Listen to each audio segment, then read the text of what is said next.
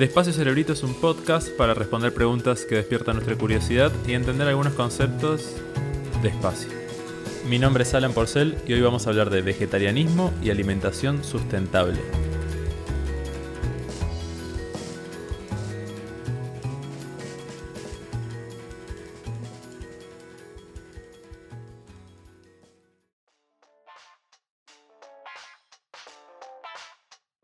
Desde hace algunos meses bajé mi consumo de carne muchísimo de manera voluntaria. Siempre que me preguntan digo lo mismo. No fue una sola cosa. Primero que nada, toda la información que hay sobre cómo el consumo excesivo de carne impulsa de manera indirecta el calentamiento global, también muchos videos que dan cuenta del maltrato animal al que se somete a los animales, y la gota que rebalsó el vaso, el documental The Game Changers. Está en Netflix y es sobre atletas que viven con dietas basadas en plantas, su salud y su desempeño deportivo. Sobre esto último no pude preguntarle mucho al entrevistado de hoy, así que les invito a que me hagan llegar sus comentarios si lo vieron. Si no lo vieron, se los recomiendo mucho. Con quien vamos a hablar de vegetarianismo es un viejo amigo de este podcast. Ezequiel Arrieta es médico por la Universidad Nacional de Córdoba y becario del CONICET en el Instituto Multidisciplinario de Biología Vegetal. Está trabajando en su tesis doctoral sobre dietas sostenibles y saludables. Lo primero que le pedí a Ezequiel fue que me cuente un poco sobre los beneficios que puede traer a nuestro cuerpo una dieta vegetariana. Sabemos a través de muchos estudios epidemiológicos, o sea que son estudios que agarran datos recolectados a un montón de personas y después los clasifican de varias maneras, en este caso, por ejemplo, de acuerdo a su manera de comer.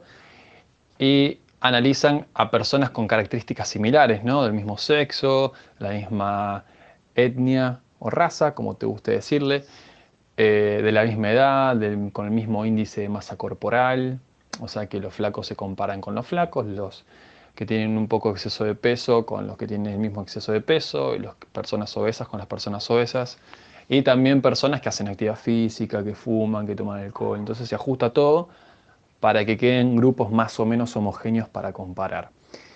Y se encontró en este tipo de análisis que las personas que llevaban una dieta vegetariana, es decir, que no contenían alimentos de origen animal o que no contenían carnes, es decir, personas ovo-lacto-vegetarianas que consumen huevos y lácteos o lacto-vegetariana, no, esa sería la misma, o lacto-vegetariana u ovo-vegetariana, e inclusive las vegetarianas estrictas que no consumen ni huevos ni lácteos, se demostró que estas personas tenían una menor incidencia de algunas enfermedades crónicas no transmisibles que son súper, súper frecuentes hoy en día y son básicamente la principal causa de muertes y de enfermedades a nivel mundial, como las enfermedades cardiovasculares, o sea, la enfermedad coronaria que afecta a las arterias del corazón, que después puede llegar a terminar en un infarto de corazón, eh, el accidente cerebrovascular o ACV, la diabetes tipo 2, eh, algunos tipos de cáncer, particularmente cáncer de colon, cáncer de próstata y cáncer de mama. Eh, y algunos hablan incluso de hipertensión arterial, otros hablan de sobrepeso u obesidad. Yo tomo simplemente las que tienen mejor evidencia, que son las enfermedades cardiovasculares, la diabetes tipo 2 y algunos tipos de cáncer. Así que en líneas generales, las personas que siguen una dieta vegetariana eh, tienen una menor incidencia de estas, de estas enfermedades. ¿Por qué ocurre esto? Eh, es por varios motivos. Hay muchísimos cuestionamientos respecto a esto porque las personas que tienden a ser vegetarianas tienden a ser más conscientes sobre el consumo de sus alimentos y por lo tanto también tienden a tener estilos de vida más saludables. Entonces, eh, por ejemplo, son más conscientes que tienen que comer más frutas y verduras. Y comer frutas y verduras no es patrimonio de los vegetarianos. Es algo que deben hacer todas las personas, consuman o no carne. Sin embargo, parece que los vegetarianos eh, consumen más frutas y verduras. Entonces eso es un gran beneficio a la salud. También consumen más frutos secos, como nueces, almendras, castañas de cajú eh, y otros tipos de frutos secos y semillas que aportan muchísimos beneficios a la salud y que en líneas generales la gente no consume, eh, pero los vegetarianos sí lo hacen de manera bastante frecuente, entonces también aporta otro beneficio a la salud. Y por otro lado también eh, se retiran alimentos que, no son saludables o que se suelen consumir en exceso, como las carnes rojas, ya sea carne de, de cerdo, carne de vaca, o las carnes procesadas, como son los embutidos, las salchichas. Eh, también las personas vegetarianas, al no consumir ese tipo de alimentos ricos en proteínas, como las carnes, los reemplazan por otros alimentos ricos en proteínas, como son las legumbres y los cereales. Eh, y al ser, al ser granos integrales tienen un montón de, propiedades nutricionales que también aportan a mejorar la salud y a reducir la carga de esas enfermedades. Desde hace un tiempo podemos encontrar, por suerte, en varios medios grandes notas con entrevistas especialistas hablando de cómo los sistemas alimenticios actuales no son sostenibles y afectan muchísimo al planeta. Deforestación, emisión de gases de efecto invernadero, uso de agua en cantidades inimaginables y más. Hay un concepto que le puede dar pie a Ezequiel para explicarnos más sobre esto. ¿Qué onda el costo ambiental de los alimentos? los beneficios ambientales asociados a las dietas vegetarianas están dados principalmente por una reducción o eliminación de alimentos que tienen un gran costo ambiental para ser producidos. No es que las dietas vegetarianas de por sí sean beneficiosas para el ambiente, sino porque al reducir o eliminar estos, estos grupos de alimentos que tienen un alto impacto ambiental, entonces eh, son beneficiosos. Acá quiero aclarar, y quiero ser contundente con esto, es en que no es necesario desde el punto de vista de la sostenibilidad ambiental eh, eliminar el consumo de carnes y una dieta vegetariana por sí misma no implica que sea mejor o más sustentable que una dieta que tenga carne, porque depende de muchas variables. Y ahora te voy a explicar por qué. Los alimentos que tienen mayores impactos ambientales son principalmente los alimentos de origen animal. La regla básica es que mientras más grande sea el animal, y más larga sea el, tiempo de cría para ser producido, engordado y después faenado, mayor es el impacto ambiental. ¿Por qué? Y porque requiere más superficie de tierra al necesitar más comida. Por ejemplo, una vaca, que es un bicho que pesa, llega a pesar 300, 400, 500, 600 kilos, depende de la raza del animal y el país donde nos encontremos tiene que consumir un montón de comida en comparación a un pollo que llega a pesar hasta 3 kilos, ¿no es cierto? Sin embargo, eh, la carne aportada por una y otra es diferente. Sin embargo, cuando los comparamos por kilo de carne, eh, los productos de origen animal con mayor impacto ambiental siguen teniendo esta tendencia. Los de mayor impacto ambiental es la carne de vaca, eh, seguido por la carne de cerdo, después sigue la carne de pollo, después sigue la leche y después sigue eh, los huevos. Y este patrón se repite en, muchos indicadores de impacto ambiental, porque uno habla de impacto ambiental y no sé en, qué podría pensar uno en contaminación, pero bueno, eh, uno tiene que ponerle nombre y apellido a las cosas que medimos cuando hablamos de impacto ambiental. Entonces, si hablamos de contaminación, podemos referirnos a muchas cuestiones. Por ejemplo, a los gases de efecto invernadero ya sea metano, dióxido de carbono o, u óxido nitroso. Si hablamos, por ejemplo, de, consumo de agua o huella hídrica, esa es otra métrica para, para incluir. También podemos hablar del uso de la tierra o la superficie de tierra ocupada para producir una determinada cantidad de alimento. También podemos referirnos al uso de combustible fósil o energía fósil a lo largo de toda la cadena de producción para poner ese alimento encima de tu plato. Em, o también la emisión de sustancias que son acidificantes o eutrofizantes de los diferentes medios acuáticos y terrestres. Eh, pero en líneas generales, en todos los indicadores, el mayor impacto ambiental se la llevan los alimentos de origen animal. Entonces, las dietas vegetarianas, al reemplazar estos alimentos de alto impacto ambiental, o sea, las carnes eh, y los huevos y la leche, en el caso de los vegetarianos estrictos o veganos, el impacto ambiental tiende a reducirse. Sin embargo, es un poco difícil eh, hacer una generalización, porque existen algunos alimentos de origen animal que a pesar de tener, por ejemplo, mayor emisión de gases de efecto invernadero y ser peor para el cambio climático, por ejemplo, eh, son buenos para otras cosas. La carne de vaca, por ejemplo, emite muchísimos gases de efecto invernadero en comparación con, por ejemplo, la carne de chancho. Sin embargo, el chancho para ser producido hoy en día, en la forma en la que se consume masivamente, es a través de eh, criaderos donde están todos los animales encerrados, hacinados y se le da de comer maíz y soja, que son alimentos que podrían ser utilizados para consumo humano y directo. Entonces, mientras que la vaca acá en Argentina es alimentada principalmente a pasto, o sea, un producto que el humano no puede consumir y aprovechar como si fuese un alimento, sino que transforma un, producto en carne de alta calidad, eh, genera un cierto beneficio o un aumento en la eficiencia del sistema agroalimentario cuando lo comparamos con el cerdo, que tiene que consumir sí o sí granos para poder eh, brindar eh, carne. Entonces, en este sentido, desde el punto de vista de la disponibilidad de granos, la vaca termina siendo mucho mejor que el cerdo.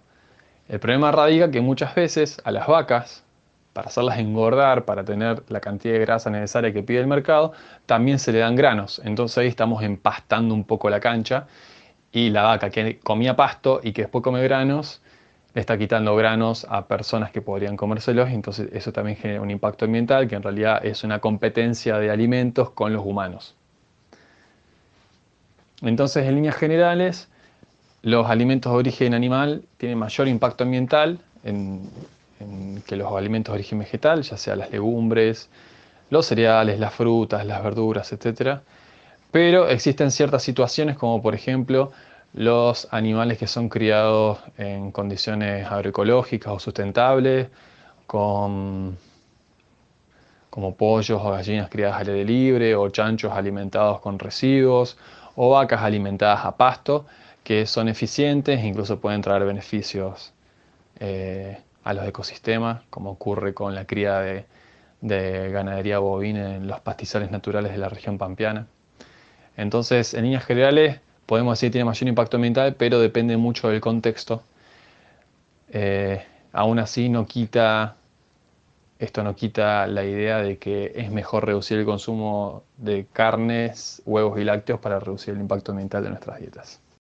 En 2019 Argentina tuvo un consumo de carne de vaca y ternera de 39.7 kilos por persona en promedio. Les tiro algunos ejemplos para dimensionar ese número que nos pone primeros en la tabla de consumo que la OSD permite ver en su sitio web. El promedio de los países que mide la OSD fue de 14.6 kilos. La Unión Europea tuvo un promedio de 10.7 kilos. Un país de la región como Brasil, que también tiene un consumo alto, apenas llega a los 24.6 kilos, 15 kilos por debajo de nosotros. No hace falta que se los diga yo, vivimos en un país que vive comiendo carne. Yo recién estoy incursionando tímidamente en ese mundo, así que le pregunté a ese. ¿Cómo es ser vegetariano en Argentina? Uf, bueno, con esa expresión te digo todo. No, bueno, eh, creo que hoy es mucho más fácil ser vegetariano que hace unos 40 años, que es cuando mi hija empezó a ser vegetariana, una de las primeras vegetarianas en el pueblo donde ella vivía y en la zona. Eh, era todo muy difícil en esa época, eh, la gente consumía más carne que ahora, la carne estaba mucho más presente en las comidas, creo que la carne, principalmente de vaca, formaba parte de, todas las comidas, es más, tenemos, no sé, es bastante común hoy en día escuchar a la gente decir que si no tiene carne no es buena comida. Bueno, 40 años, 50 años atrás, eso era más acentuado todavía, no sé si hasta se desayunaba carne, remojada en el bife, en el mate cocido. Em, pero hoy en día es mucho más sencillo, particularmente en las ciudades, donde generalmente suele haber dietéticas. Son muy pocas las ciudades del país que no tienen ese fantástico lugar llamado dietética o herboristería, donde puedes conseguir un montón de cosas sueltas. Algunas son más caras que otras, dependiendo la cercanía con el mercado central que tengan que en estos lugares donde, se pueden conseguir la mayor parte de los alimentos que utilizan los vegetarianos para reemplazar la carne, pero que estaría muy bueno que el resto de la población también consuman, porque son súper saludables, otorgan un montón de beneficios a la salud y además tienen muy bajo impacto ambiental, como los granos integrales, ya sea legumbres como cereales, o sea, lentejas, arvejas, poroto, todos los tipos de poroto, garbanzo, arvejas, em, arroz, dentro de todas las variedades de arroz, preferentemente el integral, cebada, centeno, avena, polenta, quinoa, amaranto, qué sé yo, hay una lista enorme de, granos integrales que los vegetarianos suelen utilizar para reemplazar las carnes eh, y que son súper sabrosos y bueno, dependiendo del lugar, son baratas. Pero esto es un tema, ser vegetariano, eh, particularmente en lugares con baja densidad urbana, que no suele haber dietéticas, entonces el acceso a ese tipo de alimentos se complica un montón. Y creo que hoy en día las dietas vegetarianas están popularizadas y ya no es raro encontrarte con uno que otro vegetariano en alguna juntada. Los restaurantes, los bares, las cafeterías suelen tener opciones vegetarianas, quizás no implícitas, pero si lo pedís, pedís un menú sin carne, ya no te miran con cara rara como diciendo, what the fuck, flaco, ¿qué estás pidiendo? Rajá de acá. Eh, quizás si salís, te vas a un carrito de hamburguesa, un carrito de chori y le pedís un chori sin chori o una hamburguesa sin hamburguesa, no te van a mirar como me miraban a mí y no te sacan cagando. Eh, pero lo cierto es que a pesar de eso, a pesar de todos los avances que se hicieron, tanto cultural como, como de acceso, eh, ser vegetariano en Argentina sigue siendo complicado, principalmente por un tema de sabores, me parece. Em, en otros países, como en Europa, Estados Unidos, Canadá, Australia, en países desarrollados, donde el vegetarianismo es mucho más popular que acá en Argentina, existen supermercados enteros de productos vegetarianos, la mayoría de ellos procesados o ultraprocesados, así que no quiere decir que sean saludables, pero sí hay una mayor popularidad donde uno puede ir directamente a esos lugares y comprar a bajo precio eh, un montón de sustitutos de la carne, que son a su vez deliciosos. Y el otro temita es también la gran dificultad con las relaciones sociales. Eh, en, una, en Argentina es un país moldeado culturalmente por la carne y muchas veces se asocia al vegetarianismo o al rechazo del consumo de carne con las mujeres o, eh, o en los varones con, ser gay eh, o ser maricón.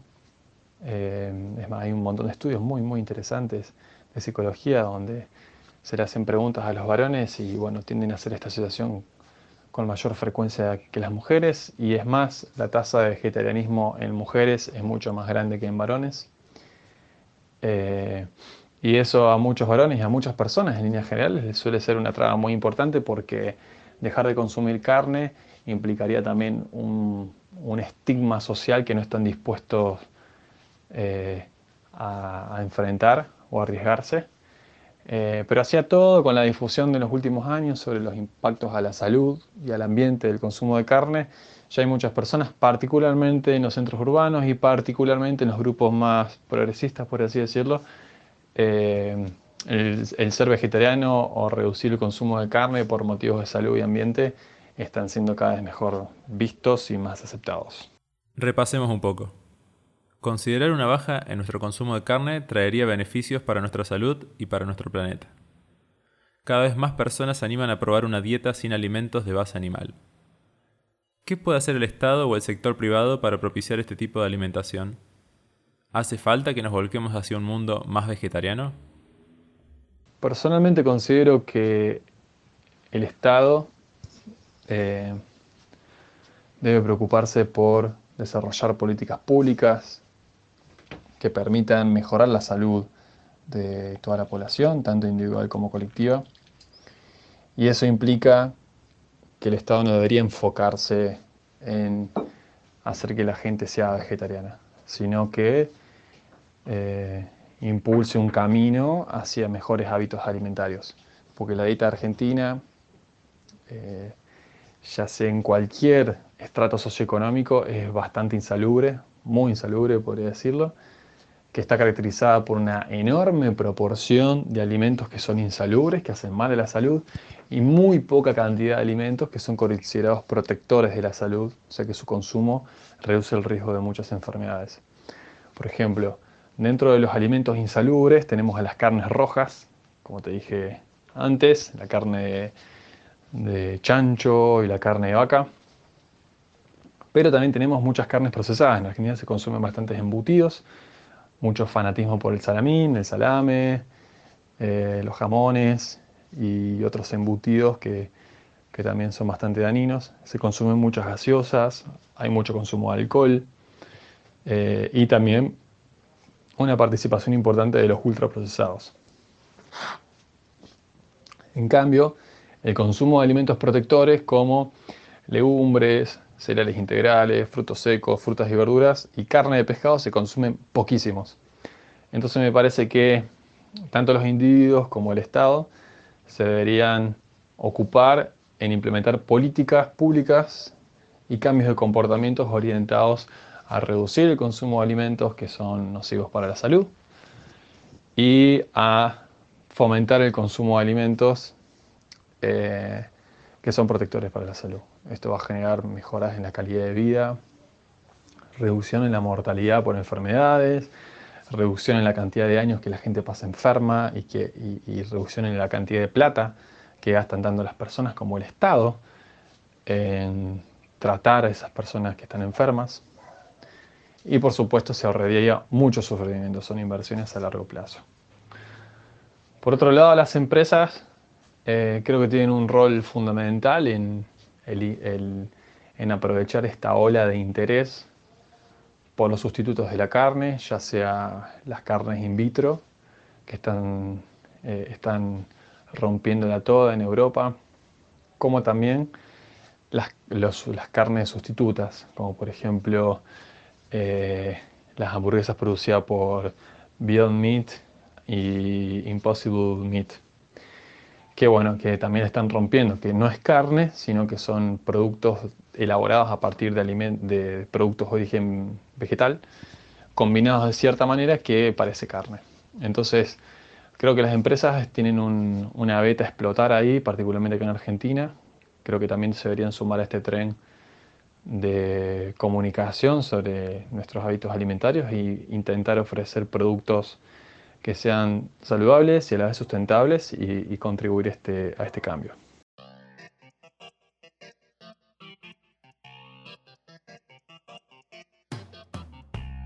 Pueden escuchar los episodios anteriores de Espacio Cerebrito en Spotify o en la página web de Parque Podcast. Si gustan de este tipo de contenido o algún otro que hagamos, por favor consideren suscribirse a Club Parque. Van a tener acceso a varios beneficios copados en la ciudad de Córdoba y más importante, van a colaborar para que contenidos como este se sigan haciendo. Les espero en el próximo episodio.